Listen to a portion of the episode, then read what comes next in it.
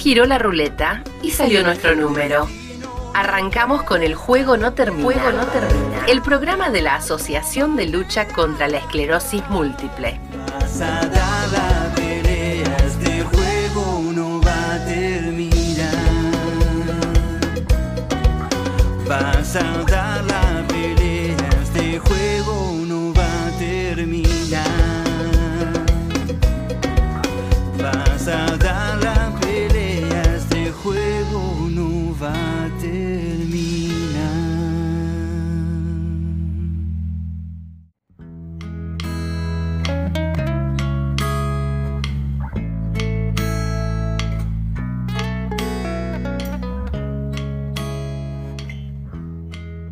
Hola, hola a todos, ¿cómo están? Bienvenidos a una nueva semana, un nuevo programa de El Juego No Termina. Programa número 22 de, nuestra quinta temporada. Recuerden que somos el programa de la asociación ALSEM, que es la Asociación de Lucha contra la Esclerosis Múltiple. Hoy vamos a estar entretenidos, vamos a tener, primero, vamos, va, no sé el orden, pero vamos a estar charlando con la licenciada en nutrición. Eh, ella es Paula Mendive. Eh, ella es especialista en enfermedades neurológicas autoinmunes, eh, más precisamente en la microbiota intestinal. Así que bueno, vamos a, podernos, a poder sacarnos muchas dudas sobre este tema. Yo creo que tendría que estar 15 días hablando con ella por todas las dificultades que tengo a nivel intestinal, pero bueno, vamos a ver si hoy me, puedo aclarar algunas, algunas dudas. También vamos a estar eh, haciendo un ejercicio, vamos a estar entretenidos, porque tenemos eh, la, sesión o el bloque de programación neurolin- neurolingüística, PNL. Así que vamos a estar con Georgie, que, que nos va a estar haciendo trabajar nos va a estar haciendo divertir un ratito. Así que bueno, sin más preámbulos, voy a saludar a, a mis compañeros que están hoy conmigo. Georgie, ¿cómo estás? Hola, muy buenos días, buenas tardes, buenas noches, depende de la hora que nos escuchen los oyentes. Eh, bien, muy bien, muchísimas gracias. Eh, un, un gustazo nuevamente estar acá en El Juego No Termina. Bueno, hoy, hoy nos vas a estar, eh, vamos a estar trabajando, vamos a estar haciendo un Hoy- ejercicio. Hoy vamos a aprender algo de programación neurolingüística, de qué se trata, y vamos a hacer entre todos un ejercicio para eh, darnos em, la conciencia de la magnitud de la fuerza de nuestro pensamiento. Pero bueno, eh, bien, suspenso. Ahí va a venir. ¿Cómo, cómo me cuesta? eh? Ya me va a salir. Programación neurolingüística. Neurolingüística. Ya me va a salir de a poco. Claro que sí. Aldo, ¿cómo estás? Hola, ¿qué tal? Feliz de estar otra semana más con ustedes. Bueno, feliz también nosotros de, de compartir este rato y, y de estar charlando un ratito. Eh, recuerden, ya que, ya que te tengo ahí, Aldo, que salimos en qué radio. Radio Pública del Oeste, Ok, calle Soneto 55, 89.3 FM. Radio Pública del Oeste, FM 89.3. Ahí pueden escucharnos también. Y si no, tenemos también eh, los medios digitales, donde nos pueden encontrar por eh, Spotify o, o por Google Podcast. Eh, si no, es No, y también mencionar y desearle un feliz cumpleaños a la Radio Pública del Oeste que nos da espacio porque este 4 de agosto está de aniversario y así que queremos mandarle un saludo, un saludo muy grande y agradecerles también la oportunidad de darnos el espacio y de tener este juego no termina ahí en, en la radio pública. Y, y por otro lado también mencionar a, a la radio de Concepción del Uruguay, LT11, donde también tenemos, se retransmite este programa que, que está- que tenemos ahora. Bueno, muchas gracias para ellos y un saludo grande para, para la radio pública entonces. Ya que nombraste el cumpleaños, me acordé que eh, el 11 de agosto, si no me equivoco, es el día del licenciado en nutrición, así que eh, eh, enhorabuena que, que vamos a estar hablando con, con, con la licenciada hoy, que estamos cerquita de, de la fecha. Sí, Aldo. Eh, también no hay que olvidarse que fue el cumpleaños de, de que era conductora. De Jessica. Ah, fue el cumpleaños de Jessy, sí. de Jessica, así que sí. Sí, hace poquito en esta semana fue el cumpleaños de Jessy, así que le, le mandamos un beso gigante. Un abrazo muy grande para ella. Eh, recuerden que eh, tanto por el Instagram del SEM o, o por la página web nos pueden mandar comentarios, sugerencias, eh, lo que quieran escuchar o, o que, o de nuestra experiencia o de algo que quieran escuchar que nosotros podamos conseguir o hablar con algún especialista sobre ese tema. De paso aprovecho para comentarles también que nos pueden tirar ideas para los premios Somos de Fierro, para las ternas. Así que ya vi- varios comentarios con ideas, así que bienvenidos sean los que, los que se sumen. Sí, sí, así es. Nos hicieron llegar varias ideas, así que todavía estamos abiertos a escuchar algunas más y vamos a cerrar las, eh, las menciones de, bueno, cuáles van a ser los, los premios que estemos dando. ¿Cuáles van a ser las ternas? Bueno, no los para- premios, la- las ternas, categorías, perdón. Claro, claro. Bueno, yo les cuento que me van a escuchar medio medio porque esta semana eh, la arranqué medio con afiebrado, tuve un día y medio, casi dos con, con temperatura un poco alta, recién hoy estoy un poquito mejor, pero puede que se me note un poquito más bajo que, que los días normales. No, no, desconozco todavía el foco que está provocando eso. Justo le preguntaba a Georgie fuera del aire ella también tuvo hace pocos días la infusión de Ocrebus. Entonces le preguntaba a ver si con el transcurso de los días ella había tenido algún episodio parecido o algo para ver si puede, puede llegar a tener una- alguna relación. Pero me decía Georgie que no fue Bien. tu caso. Y yo te contaba que, que no, no es mi caso, que de todas maneras, por supuesto, cada paciente es único, eh, pero conozco varias personas que se, conoca- se colocan este, el Ocrebus y no necesariamente les hace un cuadro de fiebre o, o febrícula este, unos días posteriores. Así que hay que ir chequeando qué es Hay lo que ir te está pasando sí, como, pronta recuperación. Como es cada seis meses uno se, se olvida, pero bueno, lo voy a tener que anotar para en enero verificar a ver si, si me vuelve a suceder lo mismo. Exacto. Bueno, nada, ya vendido el programa, quédense con nosotros, que enseguida vamos a estar charlando entonces con la licenciada y vamos a tener nuestro bloque de programación neurolingüística PNL. Quédense ahí que ya volvemos.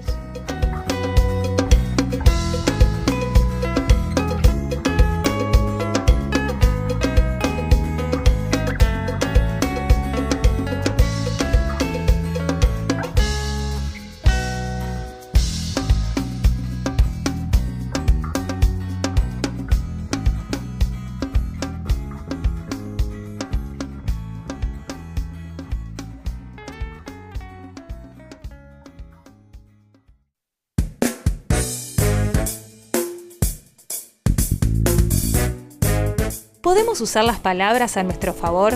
Claro que sí. Exploremos el mundo de la programación neurolingüística y comprobemos cómo la PNL es una aliada para la salud. Bueno, comenzamos este nuevo bloque del juego no termina. Eh, yo me voy a correr a un costadito, le voy a pasar Mm. el volante a Georgie, que ella nos va a contar un poco de, de la programación eh, neurolingüística, el PNL. Así que Georgie, todo tuyo. Bien, gracias, este, Leo. Em, bueno, ahora sí damos inicio formal a la sección de la PNL, una aliada para la salud. Algo que nos va a ir acompañando cada 15 días, un ratito, eh, pudiendo incorporar, aprender, disfrutar de alguna de las magias de la programación neurolingüística. Bueno, les cuento un poco quién soy yo, porque muchos de ustedes no, no me conocen. Soy, eh, como les dijimos, Georgina Krochik. Em, ¿Y qué tengo en común con muchos de los que están escuchando, bueno, o que pertenecen al SEM? Y aprovecho y me había olvidado para agradecer nuevamente al SEM, a Susana, a todo el equipo, a Paula, eh, bueno, a Noé, ni hablar, y todo el equipo de la radio. Em, nuevamente mi agradecimiento por este espacio y este tiempo. Entonces le decía que tengo en común yo, bueno, tengo esclerosis múltiple, en detalle. Hace 27 años que estoy diagnosticada em, y lo fantástico en mi vida es que cuando llega la esclerosis múltiple en mi vida, a los pocos meses llega la PNL también a mi vida. Em, ¿Cómo vino la PNL? De la mano de una terapeuta y fue em, un espacio de acomodar mis ideas eh, a esta nueva realidad y este desafío que nos implica la esclerosis múltiple, como ustedes saben. La, mm, si bien arranqué con un espacio terapéutico, al poco tiempo descubrí que yo podía estudiarlo y oh, me enamoré de la PNL.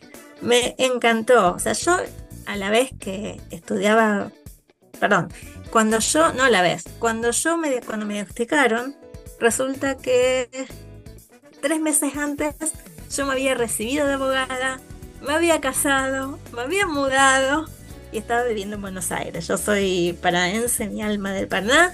Este, y, ok, es decir, que cambió radicalmente mi rutina y mi vida y mis proyectos. A y lo los que yo tres pensaba. meses de todo eso te llegó el diagnóstico. El diagnóstico, exactamente. Em, entonces, bien, llega el diagnóstico. Eh, tuve la bendición de que me acercaron a la PNL, decir, bueno, ¿qué haces en tu vida con esta gran transformación? O sea, transformación por la, la carrera, transformación por el trabajo y transformación básicamente por la esclerosis múltiple. Entonces, eh, para mí fue muy importante y a la vez empecé a estudiarlo, o al tiempo empecé a estudiarlo. Y estudié, estudié varios años acá, estudié, em, tuve la posibilidad de participar de eventos con los creadores de la PNL, o por lo menos con uno de los creadores de la PNL, con eh, John Grinder. Los creadores son Richard Bandler y John Grinder, ya les voy a ir contando. Eh, y luego, ok, pasó el tiempo y yo me dije, esto no puede quedar saber en mí, tengo que compartirlo. Y empecé a enseñarlo eh, y cada vez lo enseñaba más y en distintos lugares.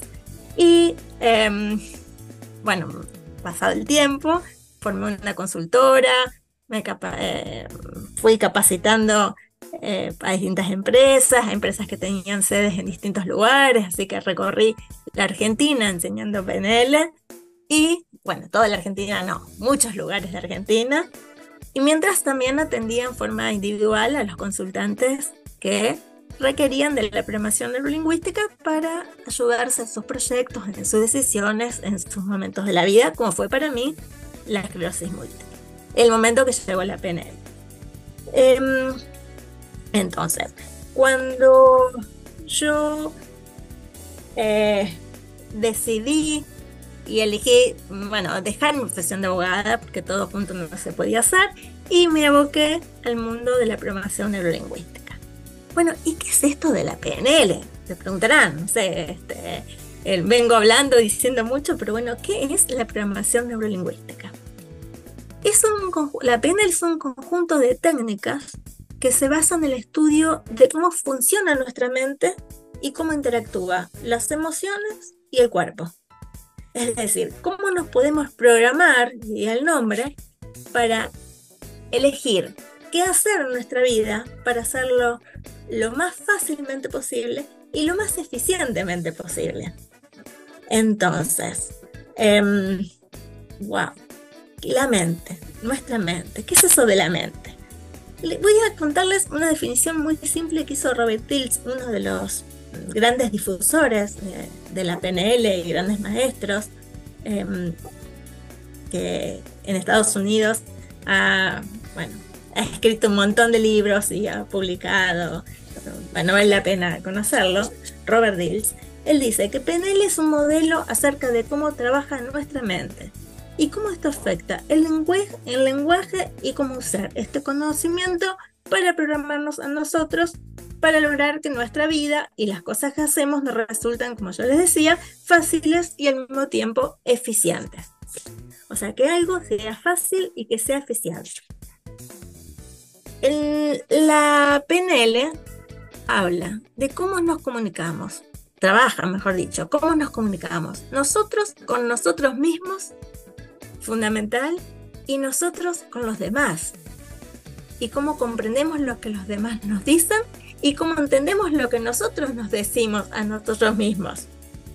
Entonces, aquí tenemos un, un, este, un elemento muy importante que es reconocer en nosotros la fuerza del pensamiento y de las palabras. ¿Ustedes creen que el pensamiento es importante? Sí, seguro. Pienso que, que es fundamental. Si uno piensa de manera positiva, eh, es fundamental para, para estar bien, para salir adelante. Comparto 100%.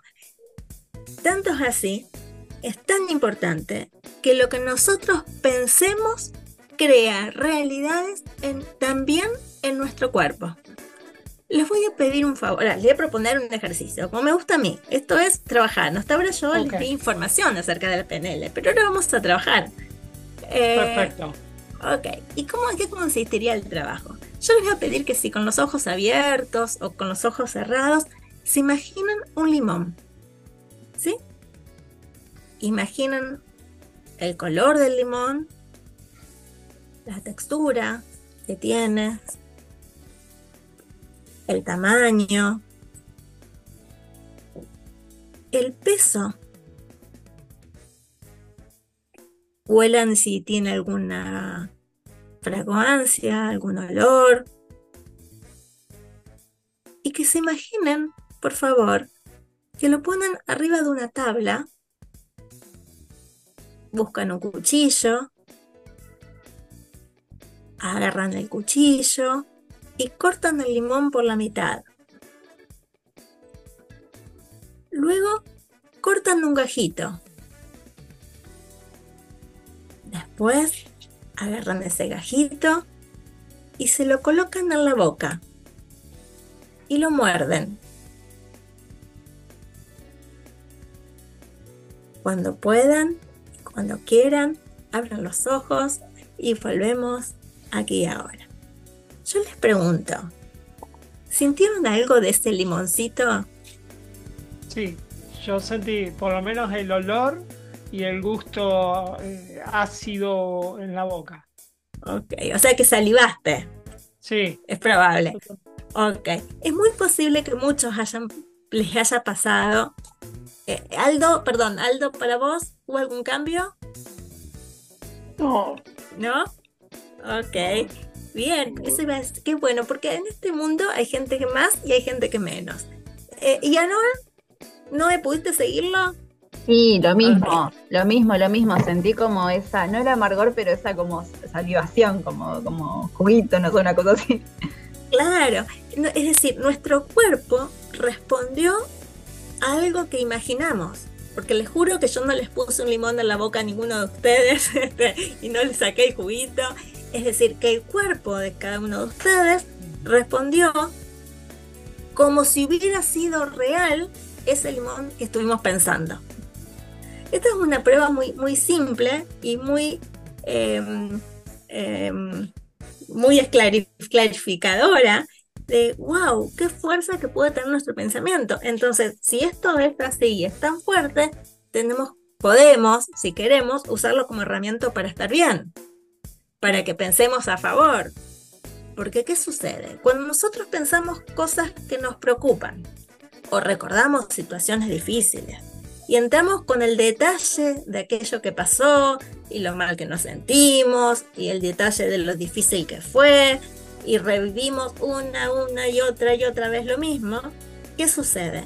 En nuestro organismo también se liberan sustancias conforme ese pensamiento de preocupación o de angustia o de, este, o de malestar. Y esas sustancias vuelven a circular en nosotros. Yo las llamo muy filosóficamente y científicamente juguico- juguitos tóxicos. Esos juguitos tóxicos están en nosotros y los liberamos cada vez que recordamos y volvemos a, a, um, contar el episodio de la misma manera una y otra vez haciendo que ese juguito tóxico circule nuevamente en nosotros. Y es potente. Y, nuestras, eh, y nuestro cuerpo responde a ello. Entonces, elijamos, elijamos en qué pensamos. Porque si pensar en un limón nos puede hacer salivar, pensar cosas buenas también puede hacer que se liberen las sustancias nutritivas, los juguitos este, nutritivos, buenos y las endorfinas que necesitamos para sentirnos bien. Porque nuestro cerebro es bastante lineal.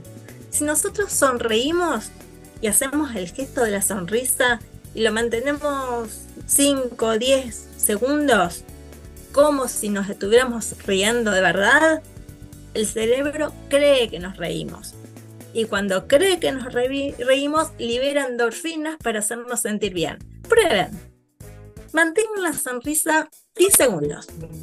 Forzadamente, no importa que no estén alegres, o sea, más allá de que si están alegres o no, hagan el gesto de la sonrisa, sosténganla. Mm, incluso hay algunos autores de PNL que dicen, pónganse eh, un lápiz eh, en la boca para obligar a la sonrisa y esto va a generar que se liberen sustancias nutritivas para el organismo. Sonrían, sonrían y cuéntanme. Sí, sí, sí, Va, totalmente, sí, yo lo, lo siento así, incluso también en, experiencias laborales, eh, por ahí siempre en técnicas de venta te explicaban que vos tenés que estar siempre con una sonrisa porque es como que transmitís diferente. No sé si tendrá alguna relación, pero yo creo que sí. Eh, mira, desde la PNL sería otro elemento de la PNL, pero sí, estás transmitiendo un mensaje diferente que si vos estás con cara de preocupación o de angustia o, o, este, serio, por supuesto. Ahora, eh, entonces, si nosotros estamos descubriendo que hay elementos simples como una sonrisa que nos pueden generar un bienestar, bueno, ¿cuántas cosas más hay, y de hecho las hay, que nos va a permitir eh, tener una mejor calidad de vida? ¿sí?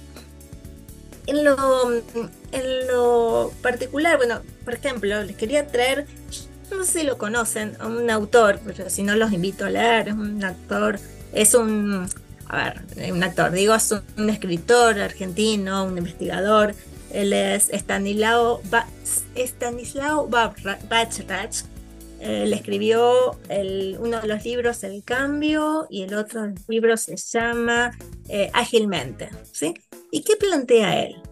Él plantea que el cerebro es el aparato, ¿sí? el aparato, con sus neuronas, es el órgano, ¿sí? Y la mente tiene que ver con lo que no se puede medir, que es la mente, que tiene que ver con el pensamiento y con las emociones. Que por supuesto que el aparato va a tener influencia con la mente, ¿sí? va a condicionar. El hecho que hay neuronas nos permiten pensar. Pero acá la diferencia es que la mente, lo que pensamos, puede modificar el aparato. O sea que la mente va a tener influencia sobre nuestro cerebro. Es decir, nosotros podemos, con lo que pensamos, también influir en nuestro pensamiento. Y acá viene la PNL. La PNL nos va a ayudar a pensar de qué manera podemos em, pensar de manera eficiente para con nosotros, para nuestra salud y para mejorar nuestros vínculos también con las personas bueno, esto va a ser el espacio que vamos a ir compartiendo eh, una vez cada 15 días. en el próximo encuentro, en el próximo encuentro les cuento que vamos a tener, no en el próximo encuentro de PNL, en el próximo eh, programa vamos a tenerlo invitado, como invitado al doctor Julio Gloazo. Julio Gloazo es un médico eh, argentino que trabaja en el hospital Avellaneda, este, y él es el creador de uno de los libros maravillosos que se llama eh, Las palabras, cuando las palabras también curan, y es especialista en medicina neurolingüística. Así que va a ser un gusto poder tenerlo eh, y compartir desde su saber. La verdad me, me, encantó y bueno, y es un honor para nosotros ya tus palabras, tenerte a vos. que, eh, que, que, nos enseñes un poco esto, porque yo soy un convencido del poder de, de, la mente y de, de, nuestra cabeza, pero no, nunca lo pude eh, traducir en este lenguaje, ¿no? No, no lo conocía, entonces eh, me voy a empezar a, a, interiorizar un poco más, creo que me va a gustar mucho. Qué bueno, sí, seguramente, seguramente, espero que sí. Bueno, Georgie, la verdad no, fue un gusto. Espero que, que, les haya gustado a todos y obviamente vamos, vamos a seguir teniendo, teniendo mucho más. Ahora vamos a ir eh, cerrando este bloque y ya volvemos con más El juego no termina.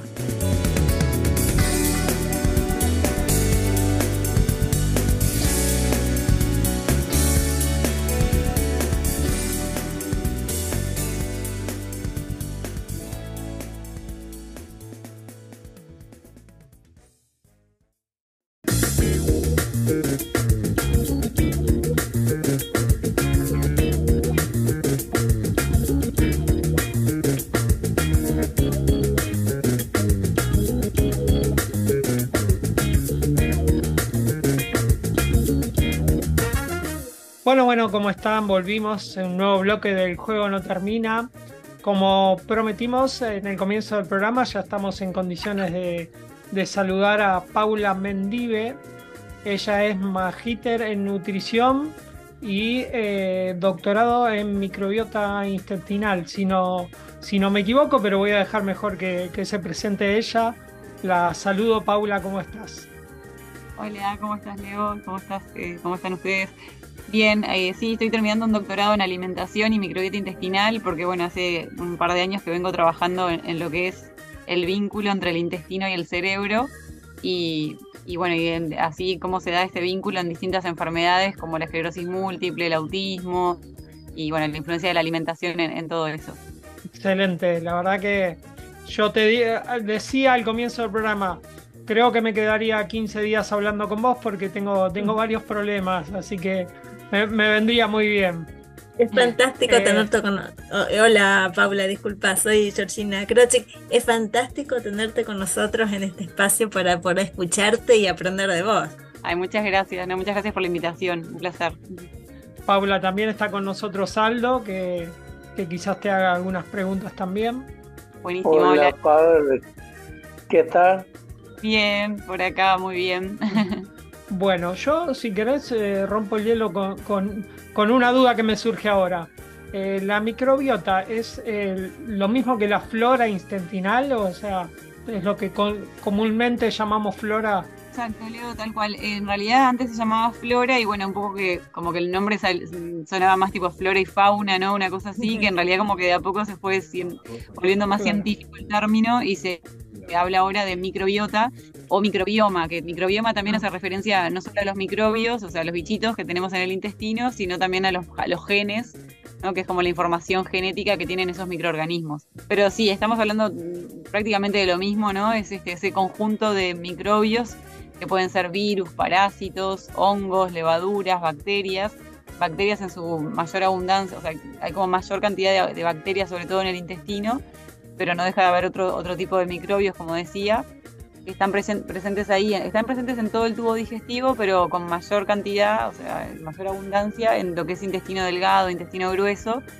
y bueno, y cumplen un rol fundamental en la salud. Ok. Eh, Georgie, no sé si vos... Yo me parece espectacular escucharla. Contanos, más que preguntarte, me parece que lo único que puedo hacer es escucharte. da, es, es, fabuloso lo que estás estudiando, lo que, lo que estás sabiendo, así que eh, qué mejor que vos para contarnos eh, por dónde deberíamos arrancar a conocer esto. Bueno, sí, la verdad que yo vengo hace varios años que eh, soy licenciada en nutrición, ¿no? Después hice una maestría y, y bueno, y ahora estoy terminando este doctorado, como decía. Y, y en principio empecé a estudiar esto de, la microbiota intestinal, o sea, la importancia de los microbios, trabajando con niños más bien con, con autismo, que, bueno, que los padres un poco desesperados, ¿no? La búsqueda de distintos abordajes que, puedan facilitar la calidad de vida de, de sus hijos. Eh, acudieron quizás a mí, eh, algunos primeros padres, para ver cómo con la dieta podríamos ayudar.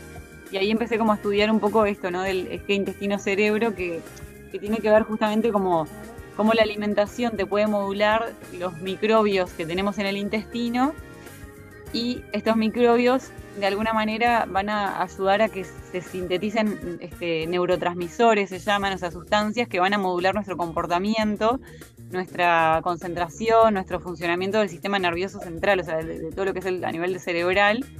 Y eso, nada, al principio es como que suena realmente eh, súper interesante y, en la práctica se ve eh, los efectos positivos de cómo los cambios en la dieta también mejoran patologías que, tienen, que son más bien neuronales y que uno quizás antes no se imaginaba, ¿no? Que realmente la alimentación podría influir en, todas estas enfermedades, como puede ser este, no solo autismo y esclerosis múltiple, sino también Alzheimer, Parkinson eh, y otras enfermedades que también no tienen que ver con el, con, el, con el cerebro, como también la diabetes o otras patologías, ¿no? Pero bueno, ahora como que hoy estábamos hablando más que nada de esto y, y es un poco mi, mi línea de investigación también que estoy desarrollando.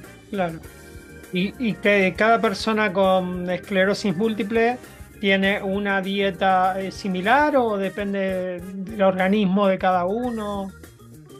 Bueno, Leo, en realidad ahí, eh, ¿qué pasa? Todo esto es como muy nuevo, o sea, porque también el, estudio de, qué microbios y qué función cumplen estos microbios que tenemos en el intestino es algo bastante nuevo, eh, en, el sentido que también la, biotecnología, ¿no? Como todo lo que es eh, los estudios que se hacen de laboratorio para conocer estos microbios y la importancia que tienen, la microbiota intestinal. En los últimos años es que se han abaratado los costos de, estudiar, digamos, realmente cómo, cómo están implicados en la salud estos, estos microorganismos. Y, en ese sentido es que, bueno, que realmente todavía no es que haya un consenso, esto quiere decir como un acuerdo entre todos los distintos médicos a nivel internacional que digan que, por ejemplo, por tener una, persona esclerosis múltiple, deba realizar determinada dieta. Todavía no está este, así determinado. Sí se sabe que realmente la alimentación influye en una persona que tiene esclerosis múltiple, o así como en una persona que tenga autismo o otra patología. Y eh, en ese sentido, como que se investiga que las personas con esclerosis múltiple tienen determinado tipo de microorganismos en el intestino que son distintos a los microorganismos, a la microbiota que tienen eh, las personas que están saludables, digamos, ¿no? Y en eso es como que se empieza a investigar y ver qué se puede realizar. Claro. Pero, perdón, respondiendo también un poco a tu pregunta, Leo, ahí como que este está bueno, yo como nutricionista lo que hago con los pacientes es indagar qué es lo que viene consumiendo de alimentos y con la evidencia que tengo hasta, hasta el día de hoy de cómo podemos modular eh, la, flora o la microbiota de esa persona, le voy a sugerir cambios que pueda realizar en su, en su alimentación para mejorar justamente este eje intestino-cerebro, ¿no? O sea, eso es un poco lo, que venimos trabajando todos los que estamos en esto de la microbiota intestinal. Claro, para encontrar el equilibrio, digamos. Exacto. Aldo, decime. Y aprovecho que tengo la doctora para que nos diga, por favor, los pacientes que estamos imposibilidad de caminar como yo que tengo sería conveniente hacer un estudio. Bien, eh, eh, buenísimo Aldo. La, pregunta, este, si, si sería conveniente hacer estudio de la microbiota intestinal, entiendo, ¿verdad? Sí, sí. Bien, eh, eso es, la verdad que es una pregunta que hoy en día es como que hay bastante controversia porque los estudios de la microbiota, primero para explicar a, los que no tengan mucho conocimiento de esto, este, se hacen con una muestra de materia fecal, ¿no? De, heces, que este, a nivel, o sea, se estudia como a nivel genético, se extrae de, la materia fecal los genes, que, esos genes después van a, codificar, es una información genética que uno con esa información puede decir, bueno, estos genes corresponden a determinada bacteria, a determinado microorganismo, ¿no? Este, entonces, bueno, es un procesamiento así que, me va a, con software específicos, ¿no? Todo un procesamiento que se hace en el laboratorio y después con bioinformática, voy a poder conocer qué microorganismos tengo yo este, con estos estudios de microbiota intestinal. O yo, la, la persona que se lo realice, ¿verdad?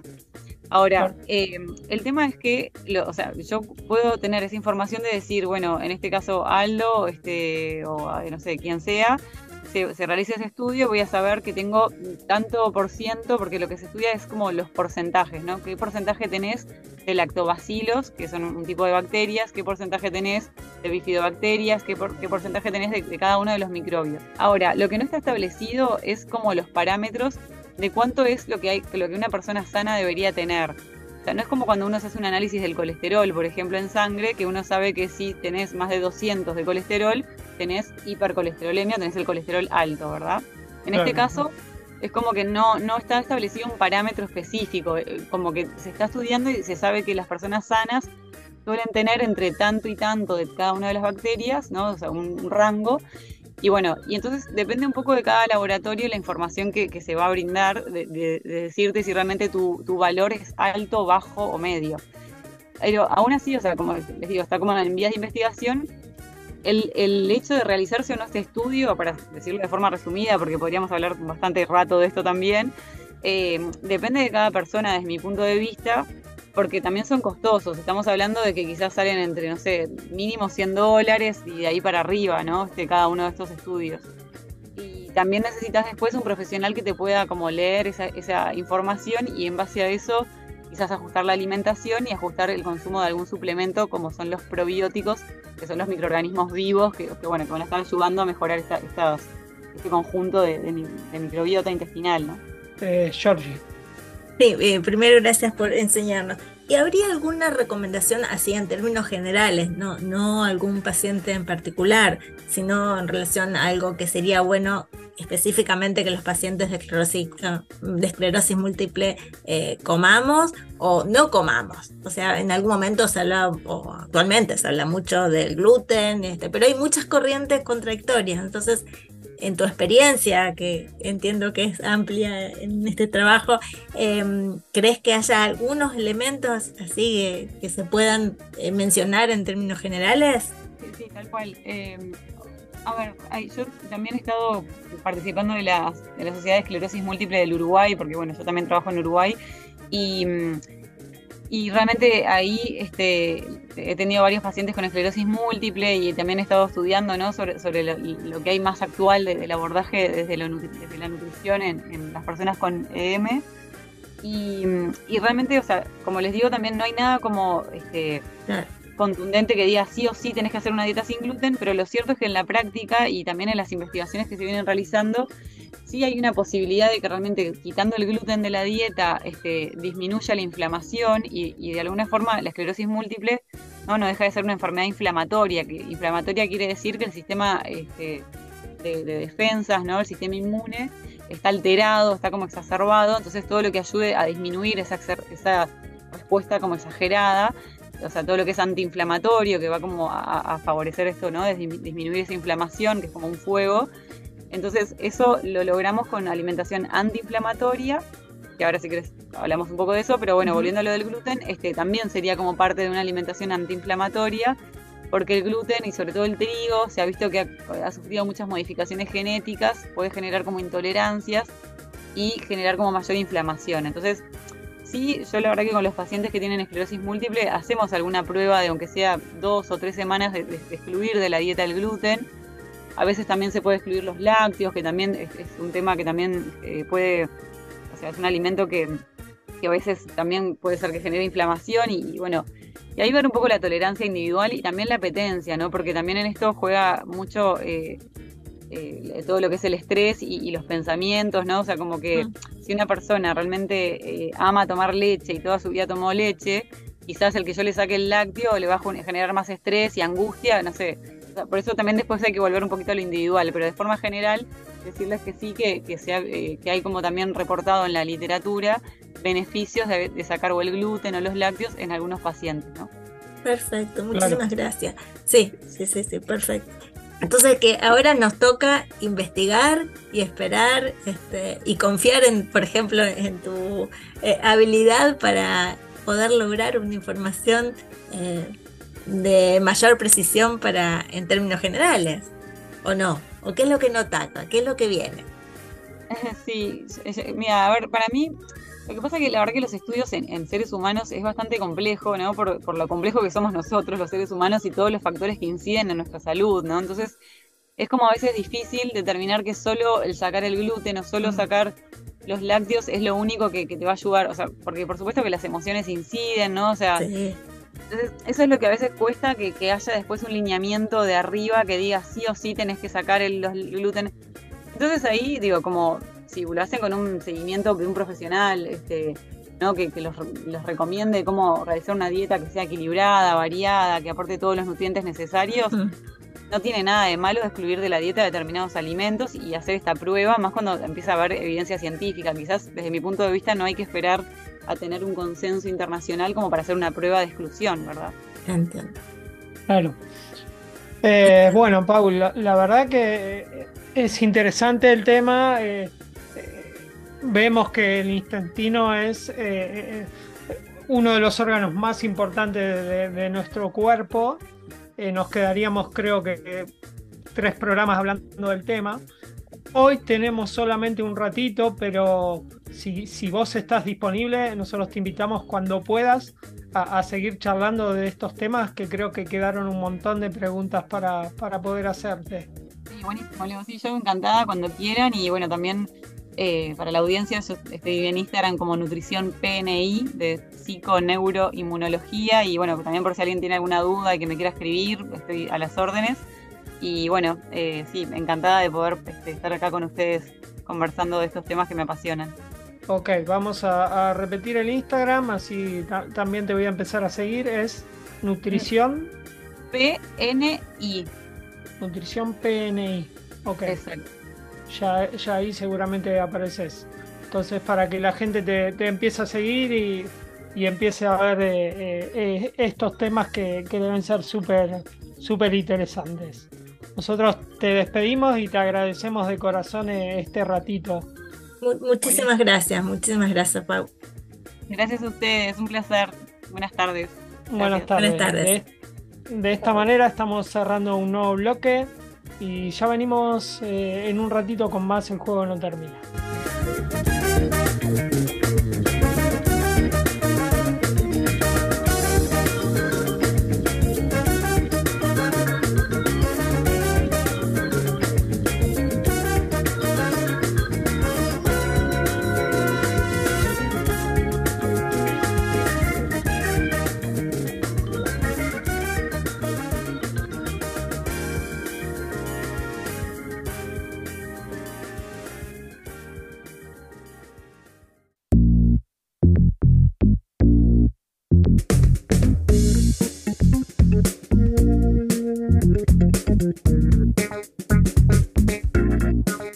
El hombre araña, pero nos colgamos de las redes.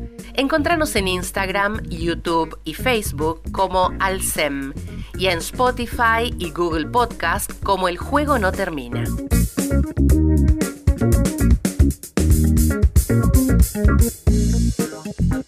Bueno, llegamos al final de nuestro programa, el último bloque. La verdad que se nos pasó volando. Nada, mu- muchas preguntas no- nos quedaron pendientes, así que vamos a ver si podemos hacer eh, en un futuro no muy lejano algún otro programa con, con Paula, con la licenciada en nutrición Paula Mendive, que tenemos muchas preguntas pendientes para ella, muy interesantes. Eh, y la verdad que tuvimos de todo, porque tuvimos eh, el bloque de, PNL, donde aprendimos un montón, donde degustamos un limón. eh, así que la pasamos bárbaro y cuando la pasamos bárbaro el tiempo se nos pasa volando. Eh, Aldo, ¿querés algunas palabras para despedirte y de paso recordarnos por dónde, por dónde nos pueden escuchar? Bueno, eh, primero quiero agradecer a todas las personas que nos escuchan. Después, eh, Radio Pública del Oeste, 89.3 FM. Perfecto. O por las plataformas digitales como, como Spotify o, Google Podcast, también nos pueden, nos pueden encontrar por ahí. O como siempre dice Javi, ponen al SEM en el buscador de Google y ahí va a aparecer la, la página de la asociación y ahí también están los capítulos del juego no termina. Muchas gracias a todos por estar del otro lado. Espero que les haya gustado eh, tanto este programa como nos gusta a nosotros hacerlos. Le, le mandamos un beso grande y nos estamos viendo la semana que viene.